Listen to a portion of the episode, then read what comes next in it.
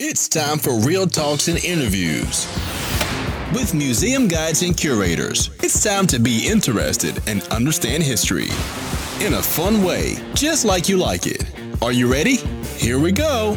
Hallo und herzlich willkommen, liebe Hörer des Museums-Podcastes. Ich hatte euch ja in der Pilotfolge schon versprochen, dass es Informationen gibt, wie ihr sie vielleicht nicht erwarten würdet. Vielleicht denkt ihr, oh, die erste Episode, die nach der Pilotfolge kommt, findet gleich in einem Museum statt. Aber ich habe ja gesagt, lasst euch überraschen, es wird spannend. Dem ist nicht so. Die erste Episode nach der Pilotfolge ist mal einem ganz speziellen Thema gewidmet. Und zwar, es geht mal um einen Leitfaden, der vor kurzem entwickelt wurde, der Museen helfen soll, noch besser im Social Media Fuß zu fassen. Und ich habe das mega Glück, zwei von den drei Autoren jetzt via Skype an der Strippe zu haben, um mit ihnen mal darüber zu sprechen. Ich stelle zu Beginn mal die Autorin vor. Das ist die Barbara Kummler. Sie ist Projektleiterin und Dozentin an der Hochschule in Luzern und zum Beispiel im Bereich Kommunikation, Projektmanagement und Konzeption von digitalen Medien zuständig bzw. Ähm, macht da Beratungen. Und der Autor, das ist der Professor Dr. Axel Vogelsang, ebenfalls an der Hochschule in Luzern und hat dort eine Forschungsdozentur, so nennt sich das. Da wurde zum Beispiel die Forschungsgruppe Visual Narrative gegründet, so sage ich das mal, vielleicht ist das auch nicht ganz korrekt. Und da geht es unter anderem um das Projekt, wie sich zum Beispiel soziale Medien auf die Museumsarbeit auswirken, beziehungsweise wie soziale Medien diese Museumsarbeit unterstützen können. Das wäre jetzt meine kurze Vorstellung. Jetzt übergebe ich mal das Wort an euch beide. Was habe ich vergessen? Was vielleicht sogar falsch gesagt? Ihr habt jetzt das Wort. Herzlich willkommen. Vielen Dank. Vielen Dank. Möchtest du noch ergänzen, Barbara? Ich kann gerne ergänzen. Das war eine ganz prima Vorstellung. Ergänzend möchte ich nur sagen, der Axel Vogelsang ist am Departement Design und Kunst und ich bin am Departement Wirtschaft und die beiden Elemente sind dann eigentlich auch transdisziplinär oder interdisziplinär in diesen Leitfaden eingeflossen. Das heißt, wir kommen aus verschiedenen Perspektiven gemeinsam auf einen Themenbereich und schauen uns das eben aus verschiedenen Blickrichtungen auch nochmal an. Dann übergebe ich mal das Wort an Axel. Was ich noch hinzufügen kann aus meiner Sicht, ist eben ähm, die Forschungsgruppe, die du schon angesprochen hast, Visual Narrative, also visuelles Erzählen wir beschäftigen uns also mit äh, verschiedensten Themen und Fragen bezüglich der, der Vermittlung und Darstellung von äh, komplexen Informationen mit, mit Medien. Da geht es zum Teil um Informationsvisualisierung, aber auch einfach um die Darstellung und Entwicklung komplexer Informationen. Also wir arbeiten zum Beispiel auch mit äh, einer Tourismusdestination in der Schweiz, wo es um Naturerbe geht. Also da in den Alpen gibt es die sogenannte Tektonik-Arena. Da gab es mal vor ein paar tausend Jahren einen Bergsturz. Und äh, man sieht dort wirklich die geologische Geschichte der Alpen, aber das ist für die Tourismusdestination wirklich schwer touristisch zu verwerten. Und wir arbeiten mit denen zum Beispiel dort auch an äh, digitalen Vermittlungskonzepten. Also was kann man zum Beispiel den, den Besuchern, den Wanderern und so anbieten, damit sie damit sie dort auch was lernen, eben über die Geschichte der Alpen und wie kann man das dann auch mit Hilfe von, von Smartphones erfahrbar machen, weil man möchte ja nicht auf 3000 Metern Höhe in den Alpen irgendwelche äh, Informationstafeln aufstellen. Ne? Also das sind so Fragestellungen, mit denen wir uns beschäftigen und unter anderem eben auch haben wir uns in den letzten Jahren mit Fragestellungen bezüglich der Nutzung von sozialen Medien in äh, den Museen auseinandergesetzt.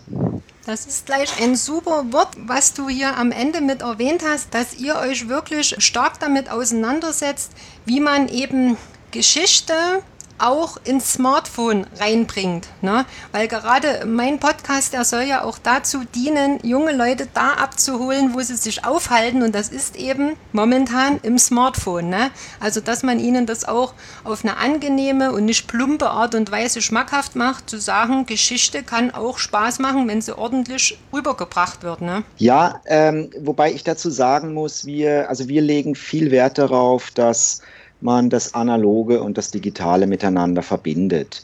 Denn ich denke, letztendlich ist es ja doch das Museum als ein Ort, ein sehr interessanter Ort. Es gibt sehr viele Menschen, die sind, die gehen in ein Museum, gerade weil sie in einer Zeit, die immer schneller wird und in der Dinge auch, ich sag mal, in der, in der alles eigentlich digital greifbar ist, aber dann doch nicht wirklich greifbar, ähm, suchen sie das Authentische. Sie gehen also in das Museum, um etwas anderes zu erleben, auch um vielleicht eine gewisse Entschleunigung zu erleben. Und dann ist letztendlich die Frage für mich, wenn ich als Museum jetzt junge Besucher erreichen will, was mache ich eigentlich vor Ort schon für die jungen Leute? Ne? Also zum einen man macht jetzt einfach ein digitales Angebot und erreicht damit automatisch junge, äh, ein junges Zielpublikum. Das kann unter anderem auch sehr gefährlich sein, weil wenn ich als junger Besucher keinerlei Beziehung zu dem Museum habe, warum sollte ich dann über digitale Medien eine Beziehung zu diesem Museum aufbauen?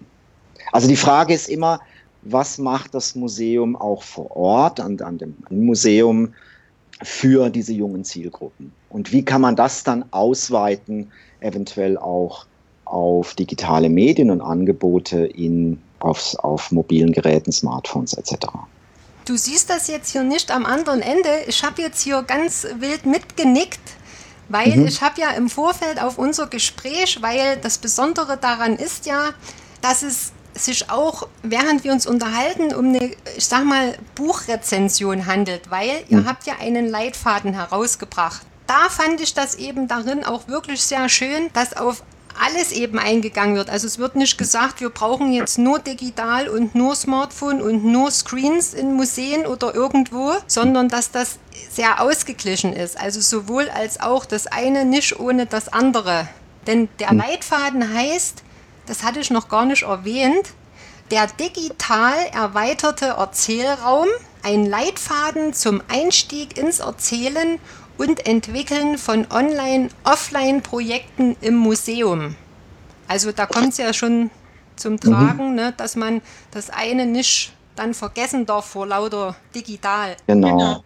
Ich glaube, da kann man ja auch nochmal anfügen, dass man vielfach ja wirklich digitale Medien nochmal integriert, weil man nämlich ganz am Ende der Geschichte die Menschen auch wieder vermehrt in eine Ausstellung oder ins Museum grundsätzlich ähm, locken möchte. Und man möchte ja junge Zielgruppen ansprechen, dass die vermehrt dann aber auch zu Museumsbesuchern werden. Wenn man diese Ziele nochmal im Kopf hat, dann fällt natürlich auch auf, dass man mit dem Podcast alleine die Leute noch gar nicht bis im Museum hat, sondern dass das eigentlich eine Beziehungsgeschichte ist, also eine Beziehung mit den Besuchern, die man Schritt für Schritt aufbauen sollte, wo digitale Elemente sehr hilfreich sein können, aber auch am Ende, wenn man möchte, dass die Leute die Ausstellung besuchen, natürlich die Ausstellung diese Leute dann auch ansprechen sollte.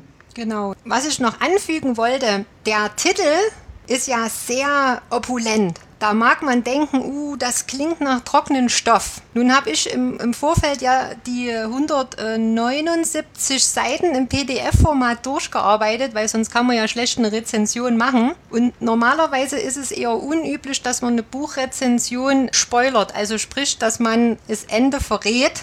In dem Fall möchte ich es ganz einfach mal tun, weil es ist ja jetzt nicht ein Roman, aber ich und kann. Schon, ja. Und auch kein Krimi. Genau. Und ich kann im Vorfeld aber sagen, auch wenn es diesen Namen Leitfaden hat, es ist wirklich super gut lesbar und auch noch dazu unterhaltsam geschrieben.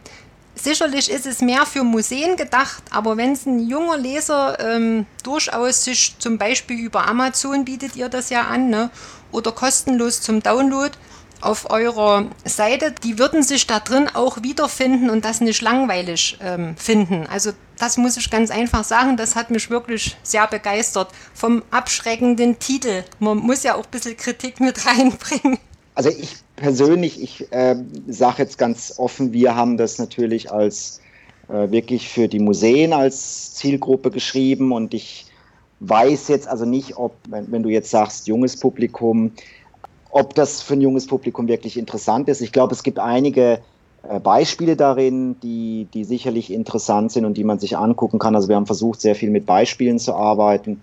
Und ich glaube, da ist schon das ein oder andere dabei, was interessieren könnte. Aber ich weiß jetzt nicht unbedingt, ob ich das zum Lesen empfehlen würde für jemanden, der äh, nicht unbedingt mit dem Museumskontext zu tun hat. Also klare Leseempfehlung würde ich auch sagen, nachdem ich das äh, durch hatte, auf jeden Fall Museen, ihre Kuratoren oder Museumsleiter, wie auch immer äh, die Leute dort, sage ich mal, heißen. Aber ich meine, wenn es jetzt jemand sieht, weil es ja öffentlich auch zugänglich ist, wenn ich es über Amazon mhm. bestellen kann, dann würde ein junger Mensch sich dort auch drin wiederfinden können und sagen, aha, sehr interessant, mit was äh, die sich beschäftigen und wie sie uns ins Museum bringen wollen.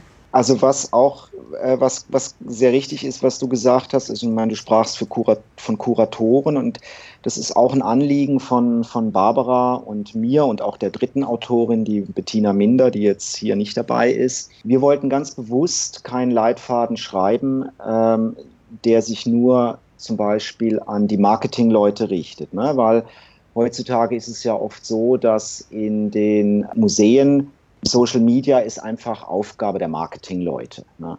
Wir sind nun der Meinung, dass durch die sozialen Medien sich vieles verändert.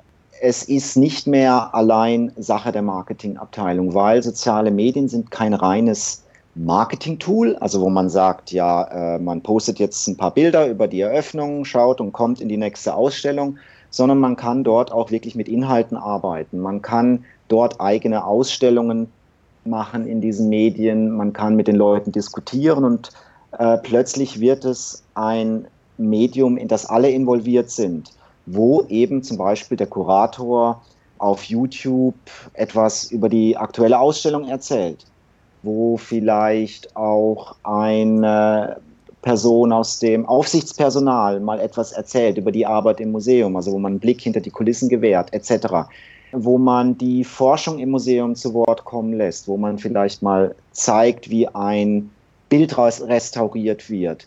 Es ist also plötzlich eine, es, es kann durch diese Medien eigentlich der Museumsraum erweitert werden und das heißt letztendlich, dass man auch andere Mitarbeitende im Museum äh, zu Wort kommen kann und vielleicht sogar zu Wort kommen lassen sollte.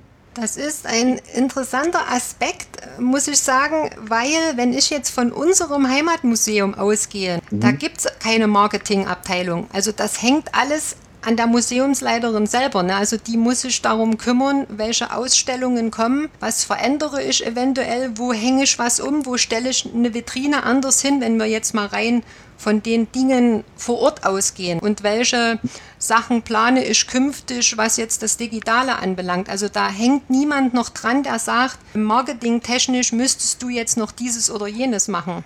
Also ich denke, das ist halt sehr unterschiedlich, je nach Größe des Museums. An anderen Stellen, das haben wir auch in unserem Forschungsprojekt gesehen, wo wir mit Praxispartnern diese Sachen näher betrachtet haben. Da gibt es schon durchaus Abteilungen, die dann wirklich nur für das Marketing zuständig sind. Und genau bei den Abteilungen hilft es, wenn die dann auch ein Bewusstsein kriegen bei der Museumsleitung, dass sie ein Zeitbudget zum Beispiel bekommen, um andere Mitarbeiter des Museums fit zu machen, damit sie auch mit den Besuchern kommunizieren können. Oder dass bei dem Aufbau einer Ausstellung auch nochmal Zeit verwandt wird, um das ganze Making-of quasi zu dokumentieren. Und dieses Bewusstsein fehlt halt oftmals dann in diesen großen Häusern, dass man dafür eben auch, man muss dran denken, dass man die Sachen einleitet und man muss auch Zeit dafür haben, dass man es dann tun kann. Das ist eben der Punkt, dass man sich dann mit dem Thema auch online auseinandersetzt. Also nicht nur offline. Ne? Also das Museum muss im Vorfeld schon auch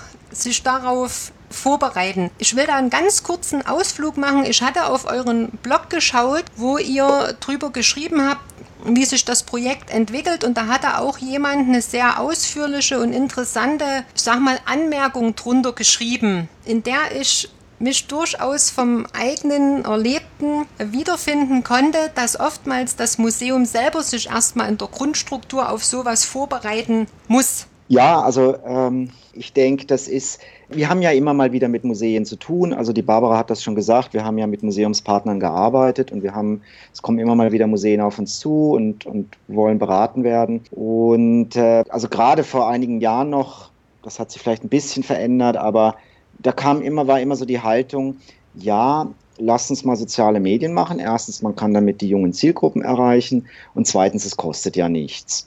Und das Erste, da haben wir vorhin schon drüber gesprochen. Und das Zweite ist, natürlich kostet das was. Es kostet Ressourcen. Ja? Also man muss wirklich Leute haben, die die Arbeit machen und sie machen können.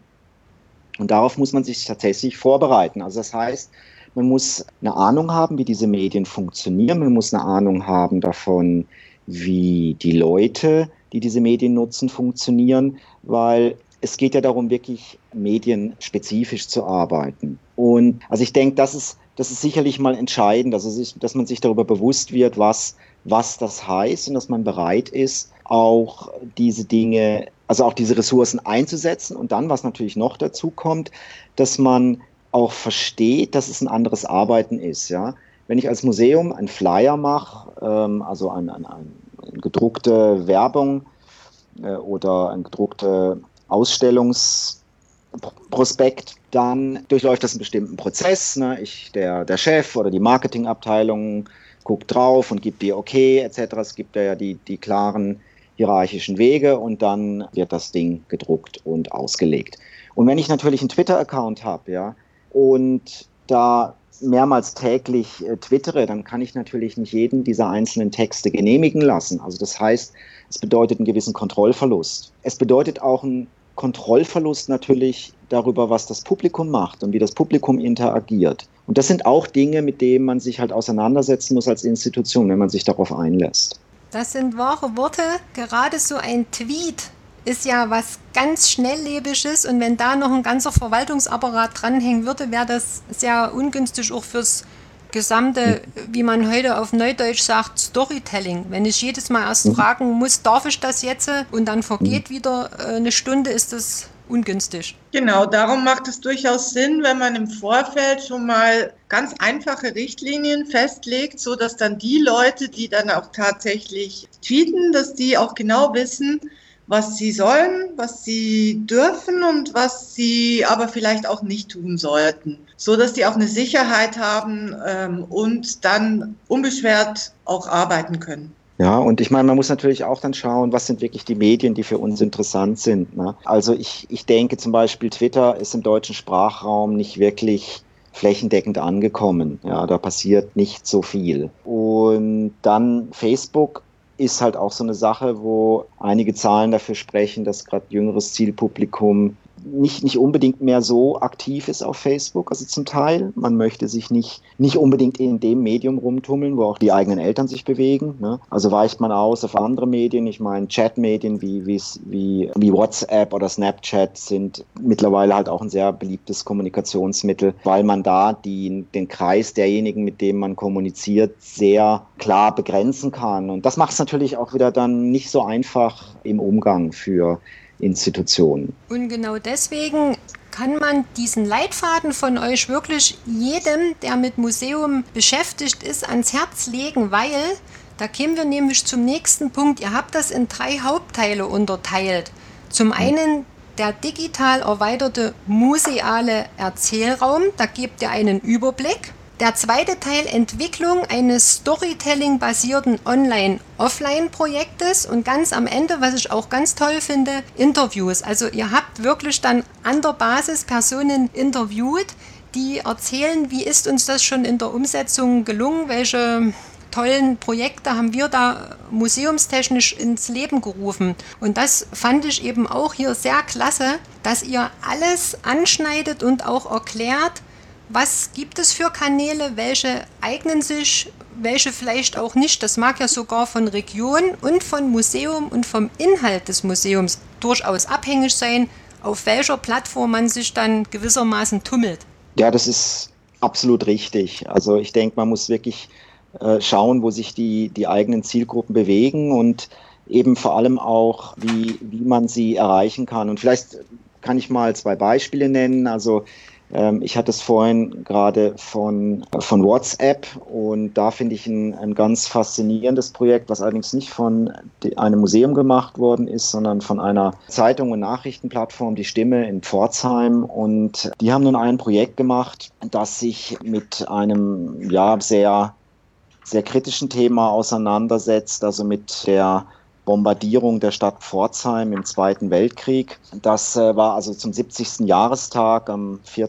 Dezember 2014. Da hatten sie eingeladen, das interessierte sich anmelden können für eine Nacherzählung der Ereignisse. Und ich glaube, etwa 2500 Leute bekamen dort regelmäßig im Laufe des Tages Nachrichten über WhatsApp, in denen mit Fotos und mit kurzen Texten erzählt wurde, was an diesem Tag in Pforzheim vor 70 Jahren passierte. Und ich habe einige Kommentare gelesen und ich hatte auch mal mit äh, dem Herrn gesprochen, der das, äh, der das mitinitiiert hat. Es war wohl sehr eindrücklich, vor allem auf dem Hintergrund, dass man sich nun äh, an einem ganz normalen Tag in Pforzheim befindet und, und die Stadt im Hier und Jetzt erlebt und dann immer wieder durch diese Nachrichten an diese grauenhaften Ereignisse erinnert wird. Und das hat das wohl zu einem ganz eindrücklichen Erlebnis gemacht und zu einer ganz, also ganz ungewöhnlichen Art der Begegnung mit Geschichte. Und ich fand das ein spannendes Projekt. Und ein anderes Projekt auf Facebook wiederum, das äh, hat das Stadtmuseum in Wien gemacht. Die haben quasi zwei Ausstellungen gemacht auf Facebook, äh, indem sie Leute eingeladen haben, Bilder zu schicken. Und äh, das das, also es ist das Wien-Museum, das ist das Stadtmuseum der Wien und die haben nun die erste Ausstellung zum Thema gemacht, deprimierendes Wien. Sie haben also in einem im Herbst, wenn das Wetter halt sehr entsprechend deprimierend ist, ihre Facebook-Freunde und Follower eingeladen, ihnen möglichst deprimierende Bilder zu schicken, über die die Stadt repräsentieren. Und das spielt natürlich sehr stark auch mit diesem morbiden Humor äh, der Wiener. Und die Leute haben halt dann ganz begeistert Bilder geschickt von irgendwelchen Graffitis und düsteren Stadtansichten und wolkenverhangenen Himmel etc. Und sie hatten alle ihre Freude daran. Ähm, also das heißt, ich muss mein Zielpublikum kennen, ich muss wissen, wie ich mit ihnen umgehe und muss medienspezifische Wege finden, meine Geschichten zu erzählen. Sehr spannend. Danke für den genialen Einblick, mal so das direkt aus der Praxis zu hören. Da wäre auch meine nächste Frage an euch beide. Wenn man diesen Leitfaden liest, hat man wirklich den Eindruck, dass ihr auch eine große Nähe während eurer Recherche für das Projekt zu den einzelnen Museen oder zu einem bestimmten Museum hattet. Weil ich kann mir schwer vorstellen, dass man das einfach jetzt so vom Schreibtisch aus festsetzt und sagt, den Tipp geben wir mal, wenn man nicht zuvor schon mal in einem Museum war und sich mit dem Thema stark auseinandergesetzt hat? Oder liege ich da ganz falsch? Nein, gar nicht. Wir haben als Einstieg ähm, zwei Forschungsprojekte, angewandte Forschungsprojekte betrieben. Und angewandt heißt bei uns, dass wir mit Praxispartnern gemeinsam zu bestimmten Forschungsfragen Lösungsideen entwickeln und darum hatten wir natürlich auch sehr starken Einblick in die Lebenswelt beziehungsweise in den Alltag, die Probleme und die Lösungsmöglichkeiten dieser Projektpartner. Also zum Beispiel haben wir zusammengearbeitet, also wir sind ja in der Schweiz und wir haben zusammengearbeitet mit Häusern wie äh, der, der Fondation äh, Bayerler in, ähm, in Basel, einem sehr bekannten und international bekannten Museum. Wir haben auch Schaulager in Basel, ist auch äh, eine große Institution. Ähm, wir haben dann auch mit, mit historischen Museen zusammengearbeitet, also wie zum Beispiel dem Römermuseum Augusta Raurica. Äh, wir haben mit dem äh, Museum Ballenberg zusammengearbeitet. Das ist auch ein historisches Museum. Dort sind verschiedene Häuser aus verschiedenen, also historische Häuser aus verschiedenen Zeiten und Epochen in der Schweiz zu sehen und auch, auch äh, immaterielles äh, Kulturerbe, also wie zum Beispiel gewisse alte Handwerke, Handwerksarten und sowas kann man dort noch und, und auch, auch Tierarten, die in der, also Haustierarten, die in der Schweiz fast ausgestorben sind, kann man dann sehen. Wir haben mit kleinen Museen zusammengearbeitet, wie dem Naturmuseum in Luzern, dem Historischen Museum in Luzern etc. Also wir haben mit diversen Museen zusammengearbeitet. Und wir haben also in diesem Projekt jetzt, das, das auf das dieser Leitfaden basiert, haben wir drei Museen dann auch wirklich Social-Media-Konzepte zusammen entwickelt, gemeinsam jeweils mit einer Ausstellung. Also das ist wirklich wir haben das schon, du hast das schon richtig gesehen. Wir haben da sehr eng mit Museen zusammengearbeitet. Also kann man ganz fest auch betonen und sagen, das ist praxiserprobt. Und wer bis jetzt noch ein bisschen gezögert hat, der kann sich angesprochen fühlen vom Museum her und zu sagen, wenn das schon bei so vielen funktioniert hat, warum nicht bei uns auch? Denn es ist ja noch nicht jedes Museum am Netz angeschlossen. Ja, also ich meine, man muss es natürlich immer mit, mit Vorbehalt sagen, einfach das, was wir ja vorhin schon mal erwähnt hatten. Es braucht Ressourcen und es ist ein langer Weg. Also jetzt zu erwarten, dass man zum Beispiel einen Facebook-Account aufmacht und dann hat man nach einem halben Jahr ein paar tausend Follower. So einfach ist das nicht. Man braucht einen langen Atem und ich denke, da kann die Barbara noch was dazu sagen. Es braucht vor allem auch eine Strategie. Genau, es macht auf jeden Fall durchaus Sinn, wenn man sich diesen Leitfaden anschaut und aufgrund des Leitfadens dann auch mal anfängt zu experimentieren, um eigene Erfahrungen zu machen, weil in jedem Museum das nochmal museumsspezifisch auch aufgesetzt werden sollte.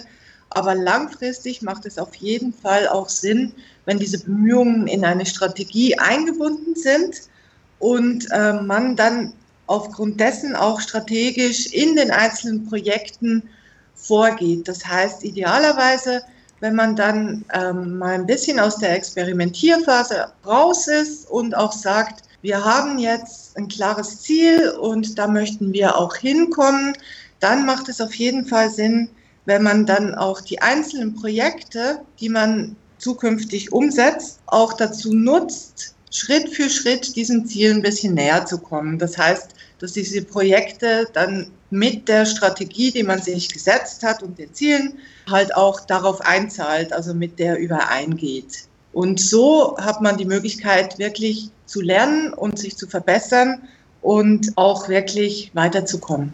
Also ist es im Vorfeld auch für das Museum, wie ihr das auch in einem Unterkapitel erwähnt, wichtig, die Besucher mit einzubeziehen, dass man überhaupt erstmal weiß, was ist denn meine Zielgruppe als Besucher? Also im Vorfeld, wenn man sowas angeht, auch weiß, wir haben uns jetzt erkundigt, wir haben bei den Besuchern Umfragen gestartet, natürlich nicht plump, wir wollen das und das eventuell machen, sagt uns mal, was interessiert euch, sondern einfach grundsätzlich zu sagen, wir haben das und das abgefragt und das würde jetzt eventuell auf ein eventuelles Projekt passen? Ja, also ich meine, wir würden vielleicht sogar noch früher ansetzen. Also wir, wir sind eigentlich der Meinung, dass un medienunabhängig braucht es einfach eine Strategie im Museum. Und es, es gibt einfach noch viele Museen, die nicht, also muss man einen Schritt zurückgehen und die Strategie ist natürlich immer basierend auf einer, auf einer Mission und einer Vision. Also ich muss wissen, was, was ist der Inhalt meines Museums und was will ich erreichen. Und darauf aufbauend baut man eine Strategie auf. Und das ist noch bei vielen Museen noch nicht Standard. Und ich meine, gerade auch bei kleineren Museen, und das ist irgendwo auch verständlich. Aber ich denke, darüber muss man sich im Klaren werden. Was will man eigentlich erreichen? Und dann, wenn man das weiß, ich glaube, dann kann man sich Gedanken darüber machen, wie man vielleicht Medien einsetzt. Ne? Und das können, können analoge Medien sein, das können digitale Medien sein. Und das muss dann einfach zusammenspielen. Und natürlich und das ist absolut richtig, gehört es einfach dazu, dass man immer wieder mit dem, mit dem Publikum auch Rücksprache hält, Dinge ausprobiert und schaut, wie sie funktionieren und mit den Leuten, mit den Leuten darüber spricht, weil letztendlich sind sie ja dann doch Experten darin, ne, in ihrem eigenen persönlichen Gebrauch von solchen Medien. Und wenn man einfach immer nur vermutet, na, das wird schon irgendwie funktionieren und von dem eigenen persönlichen Gebrauch ausgeht, dann kann man oftmals sehr falsch liegen. Ihr zeigt das ja auch sehr schön, bestimmte so Sätze, die ihr besonders hervorgehoben habt, die auch immer wieder zum einen den Kern treffen, aber zum anderen eben auch nicht das eine mit dem anderen gegenseitig ausspielen. Zum Beispiel fand ich den Satz sehr schön, es geht eben nicht darum, den realen Museumsraum und das Digitale gegeneinander auszuspielen, sondern darum, die Schnittstellen zu finden, in denen sich beides befruchtet. Weil oft geht ja das so mit einem negativen Geschmack einher, dass man sagt, ja, jetzt ins Digitale und andere, die vielleicht überhaupt nicht technisch affin sind, die sagen dann, ja, alles muss jetzt mit äh, Smartphone und Tablett gemacht werden, kann man nicht bei Papier oder sonst wo bleiben. Also ihr geht da auch sehr ausgeglichen an die Sache ran. Ich denke schon, das ist auch was ähm, Axel eingangs schon mal gesagt hat. Wenn wir wieder von unseren Besuchern her denken, dann, wenn wir einseitig nur das Digitale propagieren wollten, dann würde, glaube ich, auch dem nicht Rechnung getragen, dass Besucher wirklich eben auch Entschleunigung suchen, das Authentische suchen, auch eine vielleicht Begegnung ganz real vor Ort und das sollten wir ja nicht alles vergessen. Das waren ja ganz wichtige Elemente, warum Menschen Besucher sind oder werden. Und das sind auch heute noch wichtige Elemente. Und darum ist uns diese, dieser Ausgleich auch sehr wichtig.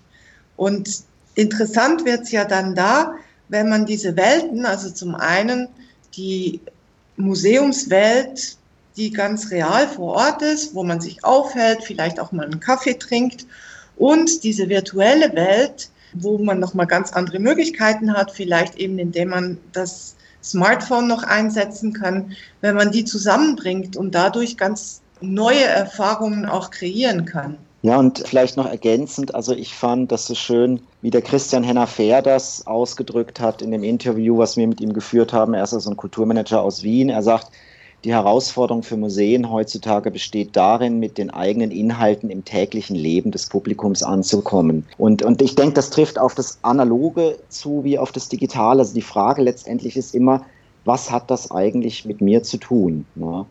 Und ich glaube, das, das ist das Spannende, also diese Bezüge wirklich herzustellen. Ne? Und ich habe es vorhin mal angedeutet mit diesen beiden Beispielen in, in Pforzheim oder auch in Wien. Ne? Also in Pforzheim, wo plötzlich ein, ein ganz durch, durch diese durch dieses Projekt mit den Bildern der Bombardierung von Pforzheim, die immer wieder in das normale Leben einbrechen, über die Zeitraum eines Tages plötzlich eine Beziehung zwischen meinem eigenen persönlichen Leben, das ich äh, lebe und in Sicherheit lebe und diesen grauenhaften Vorkommnissen hergestellt wird, äh, auf eine sehr sehr interessante und eindringliche Art und äh, eindrückliche Art. Und ich denke, das ist, glaube ich, die große Herausforderung. Also für jedes Museum, ob analog oder digital, wie kann ich wie kann ich da eine Verbindung zum Besucher herstellen und zu dem, was seine eigene, seine eigene Welt ist und sein Erleben dieser Welt. Wie lange habt ihr eigentlich an dem Projekt gearbeitet? Also, weil es klingt ja wirklich daraus hervor, dass ihr da wahnsinnig viel Herzblut auch reingesteckt habt. Ne? Also nicht so nur, wir haben da jetzt mal ein Projekt und jetzt machen wir das mal, so nach dem Motto, alle Theorie ist grau, sondern der ganze Leitfaden zeigt ja, ich hatte das ja eingangs schon erwähnt, dass das alles wahnsinnig praxisorientiert ist. Aber wenn ich mich jetzt mit euch unterhalte, hört man das auch, ihr steckt da auch selber so mit drin und sagt, das wollen wir, das gefällt uns auch und das ist wichtig, das auch so rüberzubringen. Ja, Barbara, möchtest du was dazu sagen? Also ich kann das nur bestätigen. Ich denke, von uns allen ist sehr viel Herzblut in diesem Leitfaden drin. Und wir beschäftigen uns tatsächlich auch schon mehrere Jahre mit dem Thema. Das ist uns auch zukünftig wichtig. Also ich glaube, da wächst man so rein und das ist halt einfach spannend für uns. Also vielleicht, um es nochmal in Zahlen zu fassen. Also ich glaube, wir haben 2009 eigentlich angefangen, uns mit dem Thema auseinanderzusetzen und dann das erste geförderte Projekt fing dann 2010 an, ich glaube bis circa 2012 und jetzt dieses Projekt wurde dann anschließend auch, lief auch wieder circa über zwei Jahre und lief, ja, ich glaube bis 2014 und dann haben wir eben noch mit, mit Unterbrüchen immer mal wieder an diesem Leitfaden gearbeitet, die letzten zwei Jahre. Also es ist, es, wir haben uns on-off immer seit eigentlich gut sieben Jahren jetzt äh, mit diesem Thema beschäftigt und äh, verfolgen natürlich auch immer noch, was passiert. Weil die Frage war mir auch sehr wichtig zu stellen. Sonst habe ich bisher immer Rezensionen geschrieben. Mhm. Jetzt hätte ich die Möglichkeit gehabt, allein darüber zu reden, aber in dankenswerter Weise hast du gleich gesagt, sehr gerne und mir dann noch gesagt, Mensch, meine Co-Autorin, die würde da sich auch noch mit dran beteiligen. Und da kann man dann ja auch mal nachfragen, ja, was für Herzblut steckt da überhaupt drin. Das kann ich sonst nicht, wenn ich über ein Buch schreibe und der Autor irgendwo ist. Und mit euch kann ich mich sozusagen heute darüber unterhalten, was natürlich auch genial ist. Und den Hörern ja auch mal zeigt, aha, dieses und jenes haben sie sich Gedanken gemacht, um da wirklich auch ein angenehmes Werk zu erstellen, was mehr ist als nur ein Leitfaden. Ich muss immer mal auf diesen Begriff äh, hinweisen, weil das sich einfach wirklich sehr interessant eben auch liest. Ja, ich meine, das hat natürlich auch den Hintergrund, dass wir beide, also zum einen an einer, an einer Hochschule sind, also es ist, also es ist keine Universität, äh, wir sind eine anwendungsorientierte Hochschule und äh, wir versuchen auch wirklich den Transfer in die Praxis herzustellen. Das ist uns ganz wichtig. Zudem sind wir beide, kommen wir natürlich auch aus der Praxis. Also ich persönlich habe früher als Grafikdesigner gearbeitet und äh, auch als Designer für, für neue Medien. Und Barbara, du kannst selber erzählen, was du für Erfahrungen hast im ich komme mehr aus dem Konzept- und Projektleitungsbereich und ich habe damals vor allem im Team Ausstellungen, die einen hohen Medialisierungsgrad hatten, also die sehr viele digitale Elemente hatten. Das haben wir konzipiert. Von daher fließt da auch sehr viel Erfahrung rein, auch viele Learnings, was hat gut geklappt, was hat schlecht geklappt und das ist dann auch vielleicht nochmal so ein Grundverständnis, was man dann den Projektpartnern wiederum entgegenbringen kann, wo man dann schneller in so Diskussionen kommt, ähm, wo es dann auch spannend wird. Also hattest du da auch wirklich schon die Grundlagen dafür, dass du gleich auch wusstest, wo setzen wir da an? Naja, ich glaube, ich hatte die Grundlagen, um einen guten Anfang zu finden und dann entwickelt sich das natürlich dynamisch. Aber meistens ist es ja gut, wenn man etwas gut starten kann. Das ist ja eigentlich immer das Wichtigste. Das ist ja auch schon euer zweiter Leitfaden, ne? Das heißt, es gab auch einen ersten? Es gab einen ersten, also beide Leitfäden sind, das muss man vielleicht auch mal sagen, sind ja kostenlos erhältlich. Also man kann die sich runterladen. Und zwar über unseren blog.hslu.ch und dann ein Slash Audience Plus. Und dort kann man sich beide Leitfäden runterladen. Den ersten, der hieß Social Media für Museen und der jetzige heißt ja mit dem Übertitel auch noch Social Media für Museen 2. Darf und, ich ganz äh, kurz mal ja. reingrätschen? Ich weiß nicht, ob sich Barbara schon verabschiedet hat. Sie muss ja leider jetzt äh, unser Gespräch verlassen. Ich würde sie gerne noch von dieser Stelle aus verabschieden und freue mich, dass sie trotz ihrer kurzen Zeit hier Rede und Antwort gestanden hat. Vielen herzlichen Dank. Es hat mich sehr gefreut. Es war sehr spannend. Und ja, in der Tat, ich muss jetzt mich leider verabschieden und nochmal vielen Dank. Ich bedanke mich auch. Tschüss. Danke. Tschüss, Barbara. Tschüss. So, jetzt wieder zurück, weil das wollte ich nicht einfach so ungeschehen durchlaufen lassen, dass sich nachher der Hörer wundert, warum sie nicht mehr zu Wort kommt. Ja, nee, das ist gut, dass du das äh, bemerkt hast. Ähm, ja, wo waren wir stehen geblieben? Ja, also bei den Leitfäden, vielleicht setze ich genau. nochmal an. Hm? Wie gesagt, beide kostenlos äh, erhältlich als PDF. Und äh, wer will, wer das als Buch will, kann das, kann den ersten Leitfaden über, glaube ich, über Amazon und eine andere Plattform sich äh, auch als Print on Demand kaufen und den neuen, den gibt es auch noch, kann man noch bei uns bestellen, aber das findet man eben alles auf dem Blog. Und der erste Leitfaden vielleicht zum Unterschied noch, geht es noch mehr um die Grundlagen. Das war das Ergebnis des ersten Forschungsprojekts, wo wir uns eigentlich mal mit Museen auseinandergesetzt haben und überhaupt mal gefragt haben, wie seht ihr das eigentlich so mit, mit den sozialen Medien? Was bedeutet das für euch? Wir haben uns angeschaut, was gerade Museen im Ausland schon machen. Da ist ja oft dann auch doch ein Unterschied. Also gerade in Ländern wie äh, den USA oder Großbritannien, aber auch in den skandinavischen Ländern oder auch Holland gibt es dann einige Häuser, die äh, sehr progressiv unterwegs sind, sehr früh auf diese Medien aufspringen und äh, sehr viel experimentieren. Und wir haben schon auch gemerkt in Deutschland oder gerade auch in der Schweiz, ist man da noch ein bisschen hinterher. Und so haben wir dann also in, in dem ersten Leitfaden mal ein bisschen versucht, so überhaupt das Terrain abzustecken. Und dementsprechend ist das auch ein etwas, wie soll ich sagen, es ist nicht so umfangreich und ist auch ein bisschen, ja, einfach auch nicht so detailliert. Also der Teil 2 löst jetzt nicht unbedingt den Teil 1 ab, sondern man kann das als Ergänzung betrachten. Das kann man durchaus, hm. durchaus als Ergänzung betrachten, würde ich sagen. Ja, also zum Einstieg, wenn man noch gar nichts gemacht hat, glaube ich, kann man den ersten immer noch sich antun. Also da findet man sicherlich noch das eine oder andere, was sicherlich sehr hilfreich ist. Gewisse grundlegende Dinge, dass man, dass wir auch im ersten schon gesagt haben, hey Leute, bevor ihr anfangt, zum Beispiel schaut euch erstmal die Strukturen im Haus an, was habt ihr für Ressourcen, habt ihr Leute, die damit umgehen können, wie ist auch so die Stimmung im Haus. Ne? Also wenn ich jetzt zum Beispiel gerade ein kleines Museum bin und da sind vielleicht nur drei, vier, fünf Angestellte und äh, man merkt, dass eigentlich die, die anderen Mitarbeitenden eher gewisse Ängste haben in Bezug auf soziale Medien, ne? dann muss ich damit umgehen. Also ich kann da nicht einfach dann fröhlich drauf losarbeiten und äh, irgendwelche Sachen auf Facebook posten. Also ich muss die Leute abholen. Und, und da, da sprechen wir so auch in diesem ersten Leitfaden ein bisschen verstärkt drüber. Also wie sehen eigentlich die Grundvoraussetzungen aus? Was muss ich beachten?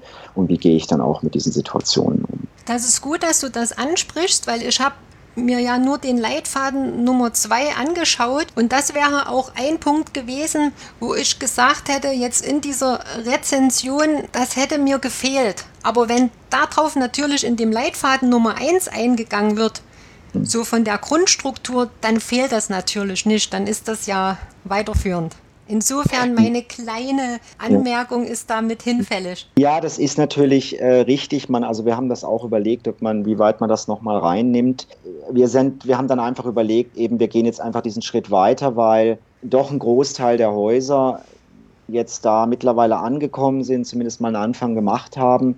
Und wie gesagt, dieser erste Leitfaden steht ja nach wie vor zur Verfügung. Mir ging es halt nur darum, dass wirklich alles, ich sag mal, neutral auch besprochen wird. Und du hattest ja, da will ich gleich mal noch die Facebook-Gruppe äh, Museum 2.0 ins Spiel bringen.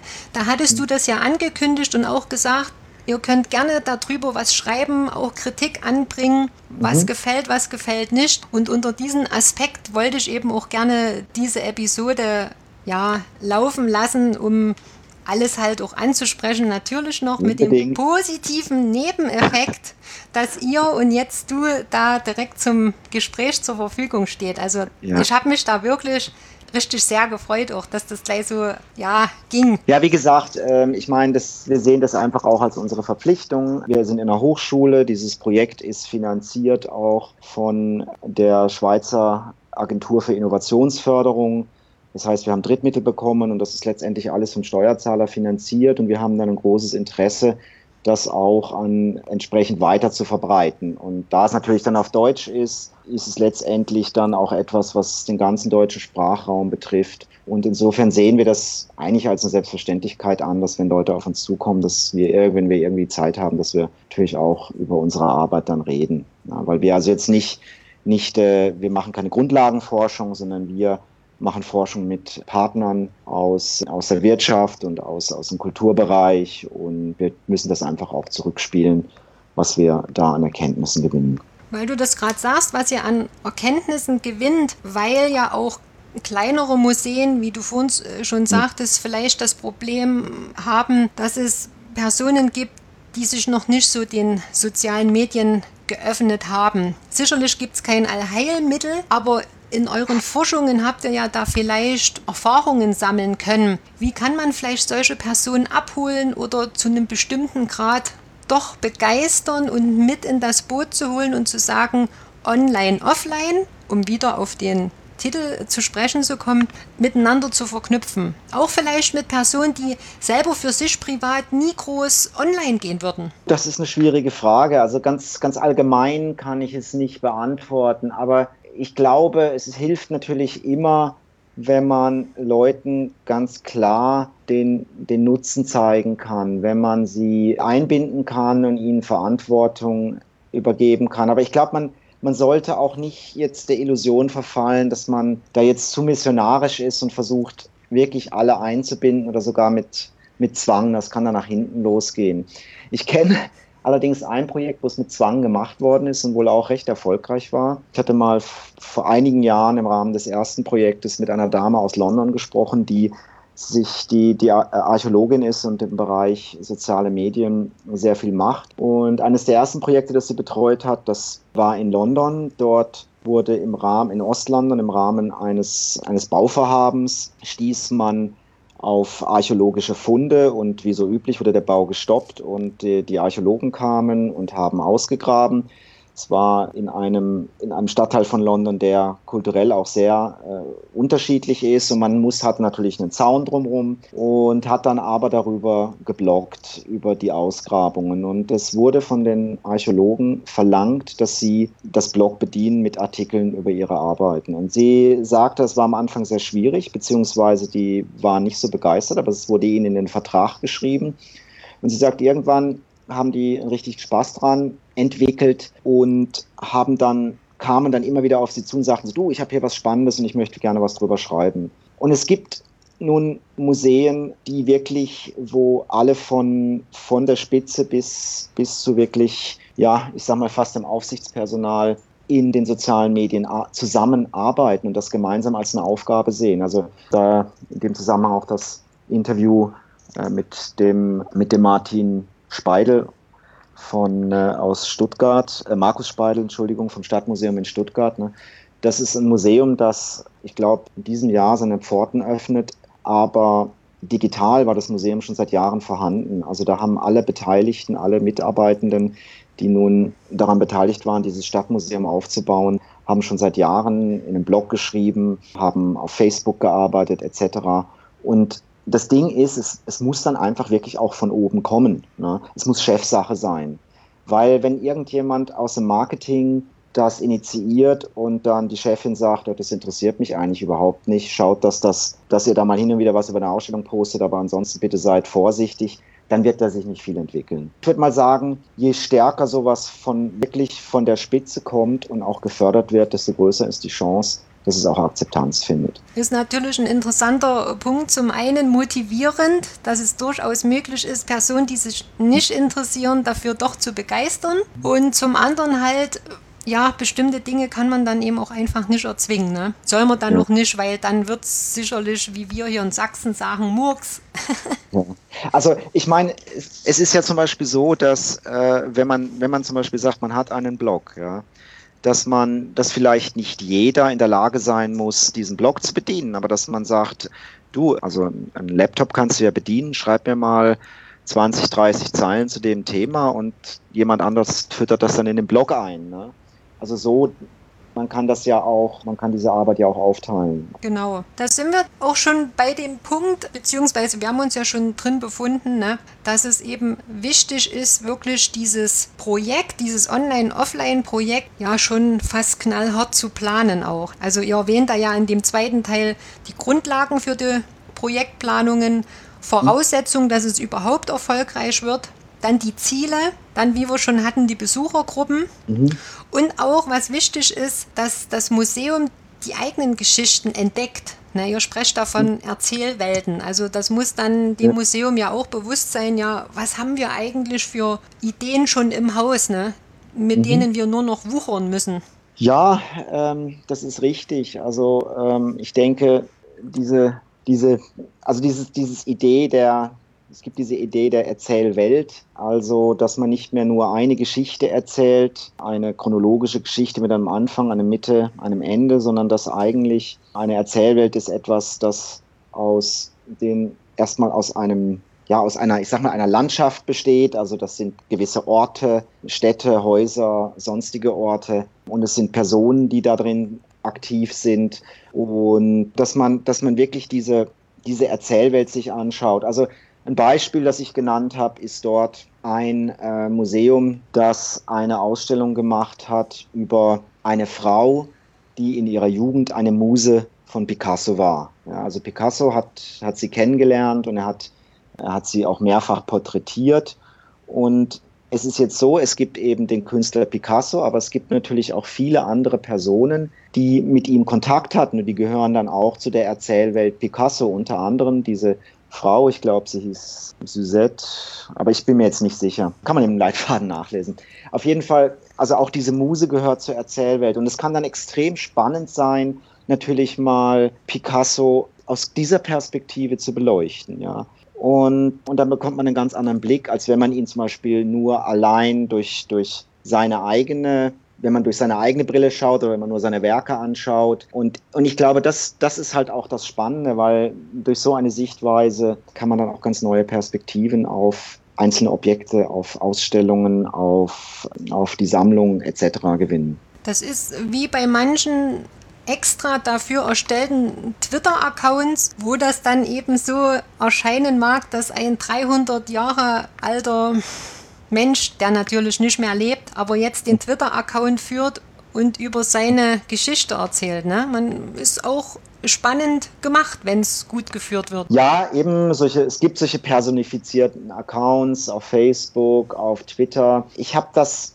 eine Zeit lang recht relativ oft gesehen. Das hat man mal eine Weile ausprobiert. Ich habe jetzt in letzter Zeit nicht mehr so viel gesehen diesbezüglich. Kann aber auch sein, dass das einfach, dass ich das einfach nur nicht gesehen und wahrgenommen habe. Das kann man machen. Man muss natürlich immer auch vorsichtig sein, ob das wirklich dem eigenen Image entspricht. Ne? Wenn man, äh, es, es wird dann, es kann dann auch schnell mal in eine Richtung kippen, äh, wo das vielleicht ein bisschen albern daherkommt. Ne? Also man muss da wirklich, ich denke, in der Sprache, in der Tonalität aufpassen, dass das dem eigenen Zielen, wieder den strategischen Zielen und auch der eigenen Haltung zu diesen Objekten entspricht. Das kann man natürlich sehr charmant machen. Ich habe jetzt gerade vor ein paar Tagen was gesehen, was mich sehr fasziniert hat. Das ist hier in der Innerschweiz das Rathausmuseum in der Stadt Sempach. Und äh, die haben nun eine kleinere Ausstellung zur Schlacht bei Sempach. Das war eine wichtige Schlacht in der Schweizer Geschichte, in der die Eidgenossen äh, gegen die Habsburger gewonnen haben. Und da ranken sich allerlei Mythen auch über diese Schlacht. Also die war im 14. Jahrhundert. Und da hat man nun, man, hat man dort, äh, hat man verschiedene Screens und da hat man Folgendes gemacht. Man kann sich dort einen fünfminütigen Video anschauen, der den Vorabend der Schlacht bei Sempach zeigt, aber ganz, auf ganz ungewöhnliche Weise.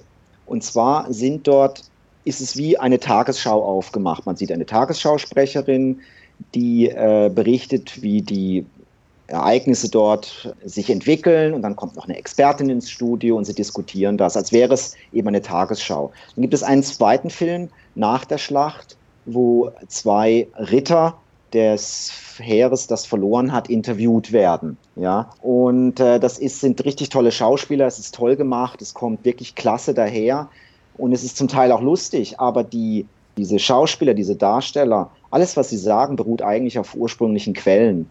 Und das ist jetzt, finde ich, einfach äh, Geschichte auf eine, eine interessante Art und Weise erzählt, die wiederum, wie ich das vorhin schon gesagt habe, sehr stark mit unserer persönlichen Welt zu tun hat, weil es werden Formate benutzt, nämlich Tagesschau oder ein, ein Interview wie nach einem Sportereignis, ne, die wir gewohnt sind und wir können sofort eine Verbindung herstellen.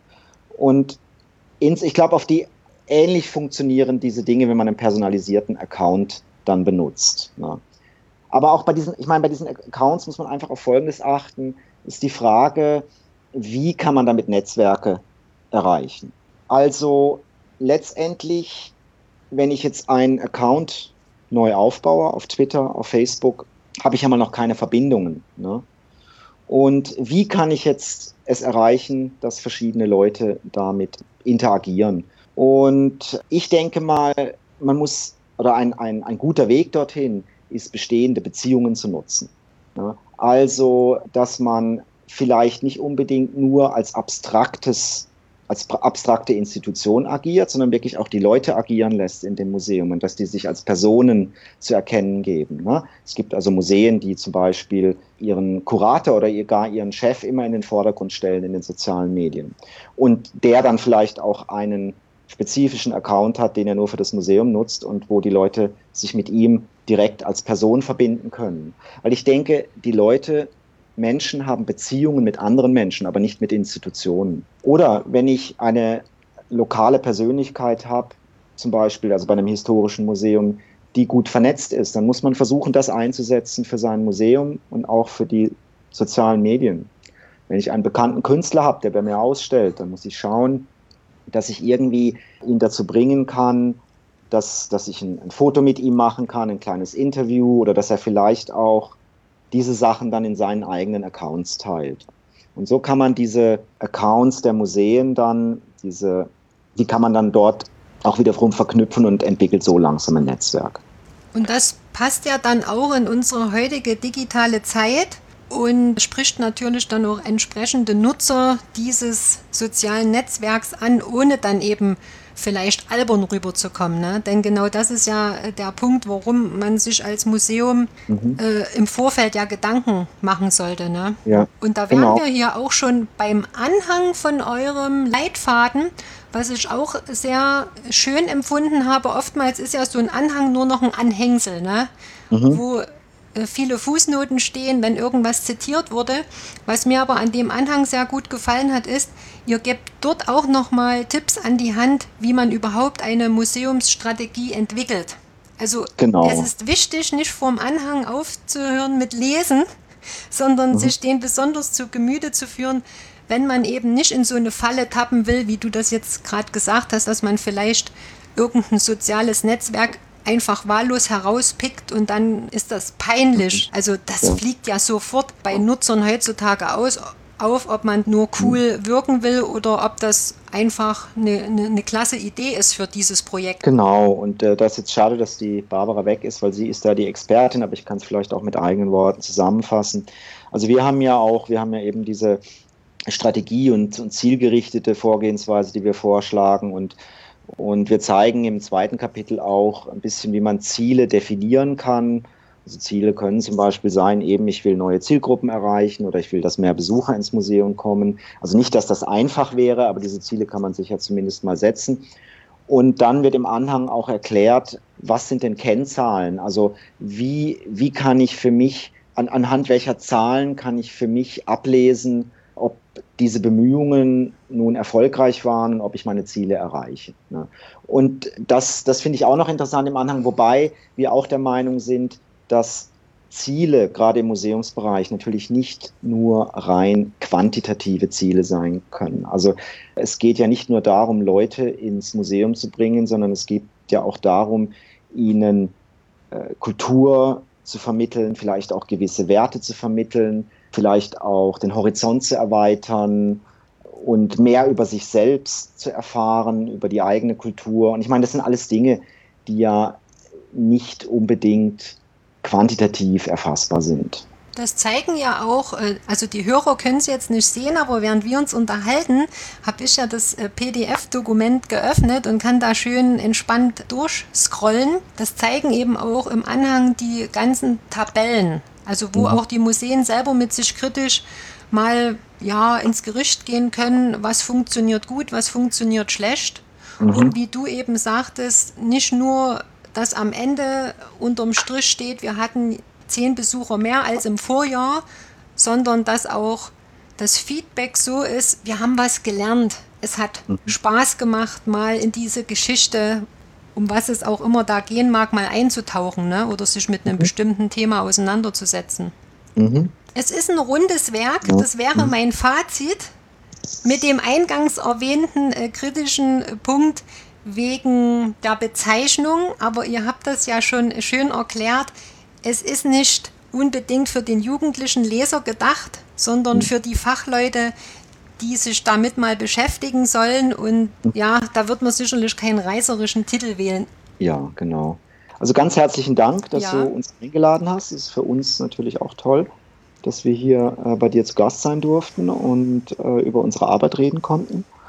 Und ja, ich äh, wünsche dir und den Zuhörern des Podcasts viel Erfolg ähm, bei ihrer Arbeit mit und ohne soziale Medien. Wie gesagt, weil ich glaube, die, die Arbeit vor Ort ist, ist, ist ein ganz wichtiger Bestandteil, beziehungsweise ist das Wichtigste. Und die Medien sind ja nur ein Teil davon, um die Inhalte zu transportieren, weil ich denke, die Inhalte sind das Aller, Allerwichtigste. Das stimmt. Also das hast du super nochmal so als Schlusswort zusammengefasst. Ich sage meine Grüße zu dir, zur Barbara nochmal, äh, die mit dabei war und natürlich auch noch zur Bettina Minder, die ja auch noch mit dazugehört hat. Nicht, dass genau. wir die hier noch vergessen zu erwähnen. Ne? Dann möchte ich mich ganz herzlich mal bedanken. Ich bedanke mich auch ganz sehr. Dir ne? schönes Wochenende. Ja, dir ne? auch. Tschüss. Tschüss. Na, zu viel versprochen? Das war doch wirklich spannend, mal den Projektmachern über die Schulter zu schauen und zu sehen, wie in der Museumspraxis eine super Verbindung zwischen der Online- und Offline-Welt hergestellt werden kann. Wir haben uns ja über viele verschiedene Personen und Einrichtungen unterhalten und da findet ihr natürlich jetzt alle Links und Beschreibungen dazu hier direkt in den Show Notes oder ganz bequem unter www.museumscast.com slash Episode 002. In diesem Sinne, danke fürs Zuhören, eure Pressetante Katja Eidam und bis zum nächsten Mal.